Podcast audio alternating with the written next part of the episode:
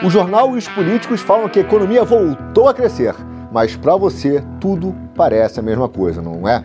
IPVA, material escolar, energia, água, tudo só fica mais caro. Enquanto isso, a arrecadação do nosso governão só aumenta e eles ainda querem criar mais impostos para quem? Para você pagar. O que nos leva a pensar na seguinte pergunta: para onde está indo esse dinheiro? Para funções muito importantes, como carregar móveis e limpar carros do queridíssimo Ministério Público. E é claro que para o bolso da elite financeira que trabalha lado a lado com a burocracia. Essa é a economia woke meu amigo, e hoje nós vamos ver em mais detalhes como ela opera e como a força financeira, que está acima até mesmo dos médios e grandes empresários, ganha vida. Como já vimos no primeiro vídeo, nos Estados Unidos, 50% dos novos graduados são forçados a aceitar empregos que não requerem um diploma. Agora, e se eu te disser que nesse mesmo país o 1% mais rico detém 35% da fortuna gerada.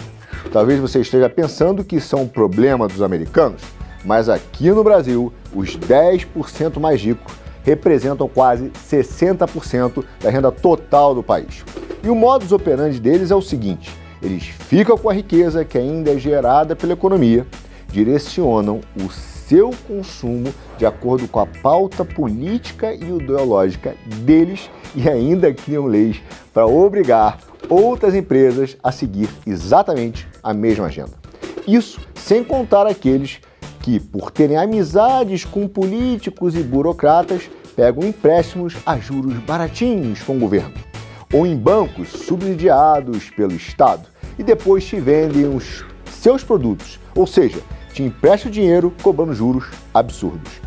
Quem aí nunca foi na loja da tia Luizinha e pagou três televisões para levar uma? E como nós mencionamos no vídeo anterior, o que move essa roda é, normalmente, o seu endividamento. Saiu uma pesquisa agora, em maio de 2023, e mostrou que o endividamento atinge quase 80% dos lares brasileiros. E nos Estados Unidos, meu amigo, o endividamento das famílias já soma mais de 16 trilhões de dólares, o maior nível da história. E o mais irônico é que boa parte da grana que financiou essa brincadeira toda e deu lastro para a criação dessas dívidas é a grana que você deu para o governo por meio dos seus impostos. E bom, se o governo dá subsídio para a criação de dívidas e entrega de empréstimos, quem é que está ficando com o dinheiro dos juros desse endividamento? Exatamente, é a elite financeira que move o mercado ao seu bel prazer. E faça chuva ou faça sol, com boom econômico ou crise, a fortuna dessa elite, em especial o seu poder, continua aumentando. Só para você ter uma noção de como eles foram enriquecendo em 1950, o setor financeiro representava 2,8% da economia. Em 2011, mesmo depois da retração que aconteceu após a crise de 2008, esse setor aumentou sua participação para quase 9%. Ah, Arthur, mas 9% parece pouco. Então preste atenção nos ativos, que é a quantidade de dinheiro que cada banco tem. Em 1980, os ativos, grana, representavam 55% do PIB. Em 2000, esse número já estava em 95%. E sabe o que aconteceu? Agora, na pandemia, os ativos bancários alcançaram 7,4 trilhões de reais e, pela primeira vez na história, ficaram com um valor maior que o PIB do Brasil. O que isso significa? Que enquanto você e diversas empresas da economia produtiva se endividam, perdem grana e quebram, eles crescem e prosperam. É uma transferência de renda do povo, do rico, do pobre, do proletariado e dos empresários para os oligopólios. O que é muito pior do que aquela história contada pelos socialistas de transferência de dinheiro do proletário para o burguês. Até porque os socialistas, quando expandem o poder do Estado em nome da igualdade, terminam captando mais recursos para o governo, que por sua vez transfere mais grana para os oligopólios, que financiam todo esse esquema. A agenda woke e a própria campanha dos políticos que os auxiliam. Ou seja, o socialismo anda de mãos dadas com o oquismo. São dois lados da mesma moeda. Socialismo para gente, capital para eles. É um sistema de pilhagem. Enquanto isso, por meio do financiamento de ONGs, eles pautam o sistema educacional. Os políticos direcionam o crédito e o consumo. Então, os caras que saem do sistema educacional doutrinados vão trabalhar no departamento de marketing de empresas, em roteiros de filmes. E daí eles nos alimentam com pautas identitárias de gênero nos filmes. Criam teses pseudo-acadêmicas, cujo objetivo real é dar uma legalidade e legitimidade moral à extorsão e roubo institucional. E como eles são hegemônicos, como a maior parte da grana está na mão deles, quem não segue as pautas impostas é cancelado e não tem acesso a crédito e nunca vai conseguir prosperar. O grande objetivo é destruir as médias e pequenas empresas para que ninguém consiga mais ter seus próprios negócios e concentrar toda a atividade econômica na mão dos grandes oligopólios. Assim, você vai ficar totalmente escravo e dependente não só do Estado, mas sobretudo das corporações wokes. Arthur, mas onde é que esse sistema vai parar? Qual é o futuro? A real é que um sistema de endividamento infinito, meu amigo, é impossível. Uma hora todas as famílias vão quebrar e todas as propriedades privadas, as garantias, serão incorporadas pelos grandes financiadores de crédito e você provavelmente não vai poder nem dirigir mais se estiver devendo. Isso pressupondo que você tenha carro, né? Até porque entre os Ubers e os carros que dirigem sozinhos, todos os outros meios de locomoção, até mesmo aqueles que não precisam de donos, vão pertencer a esses terceiros que controlam a economia. Como o Fórum Econômico de Davos já deixou bem claro, do que depender das elites financeiras wokes, você não vai ter nada. Vai dever tudo, mas vai ser feliz controlando o consumo, o crédito, a tecnologia, a educação e o governo, os woke estão formando um exército intercambiável, descartável e substituível de gente barata. Enquanto ainda não viramos máquinas ou somos substituídos pela inteligência artificial, temos alguma pequena chance.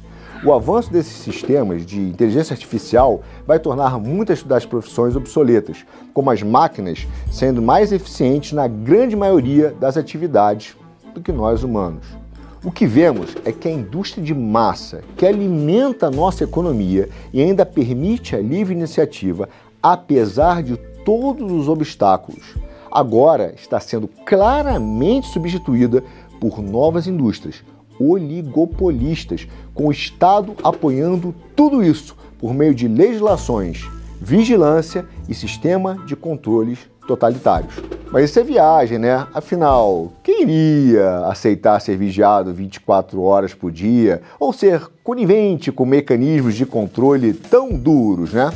Nessa nova ordem, a mobilidade física e econômica, dinheiro, deixarão de existir. As cidades serão guardadas por drones, militares autômatos e robôs, criando uma espécie de isolacionismo tecnológico do mal, onde todo o sistema será eletrônico. Moedas, acesso, produção, sistema de produção em uma grande parte do mundo dispensável economicamente, inclusive nós. Você não poderá se locomover livremente ou comer qualquer coisa. Elementos como crédito de carbono e reconhecimento facial vão imitar todas as suas ações. Arthur, isso está parecendo muita viagem. Então aqui vai um exemplo concreto que demonstra a possibilidade de implementação técnica. A AWS, que é o sistema de nuvem da Amazon, do onipresente Jeff Bezos.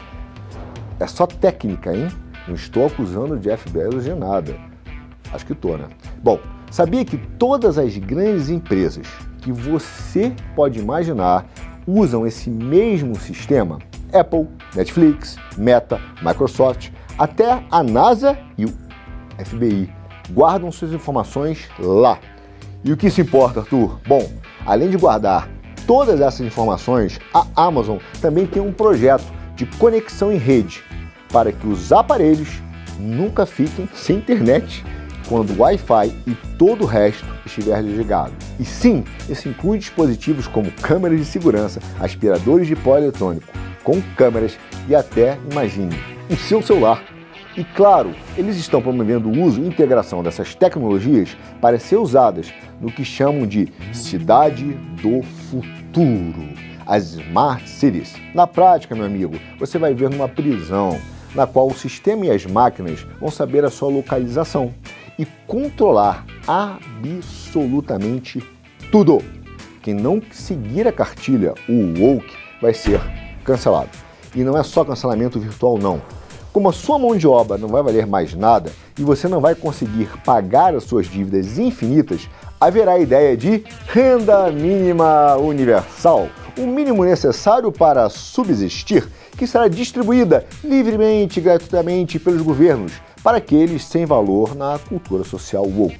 Essa vai ser a ideia de inclusão social nesse mundo cheio de reparação histórica que os progressistas amam tanto. Conclusão: e é por isso que toda a riqueza e cultura produzida fora da pauta woke está sob ataque, seja direto ou indireto, através dos sistemas de compliance, as cotas, os scores ESG e as regulações absurdas que não só desestimulam, mas na prática criminalizam a mobilidade de capital, ou seja, o fluxo do seu dinheiro.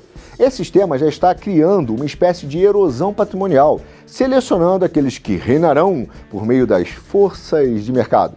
Essa direção ainda é reversível, seja pela cultura anti-woke, pela preservação da liberdade do indivíduo e, principalmente, não pelas vias econômicas, mas pela capacidade de mobilização interna da população, por via dos meios políticos que temos disponíveis.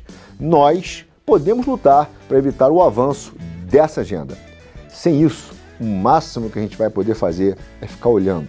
É preciso se mobilizar politicamente em diversas ações para conter o domínio econômico, tecnológico, político e jurídico que estamos sofrendo, ou aceitar ser um escravo desse sistema técnico feudal que irá se impor se cada um de nós não fizer a sua parte. Compartilhe esse vídeo e nos ajude a combater a cultura woke. Manda para o seu tio do WhatsApp, manda para sua tia do WhatsApp, para amiga da igreja, do grupo de manicure, manda para todo mundo, ajudando a gente esse vídeo chegar para cada vez mais pessoas.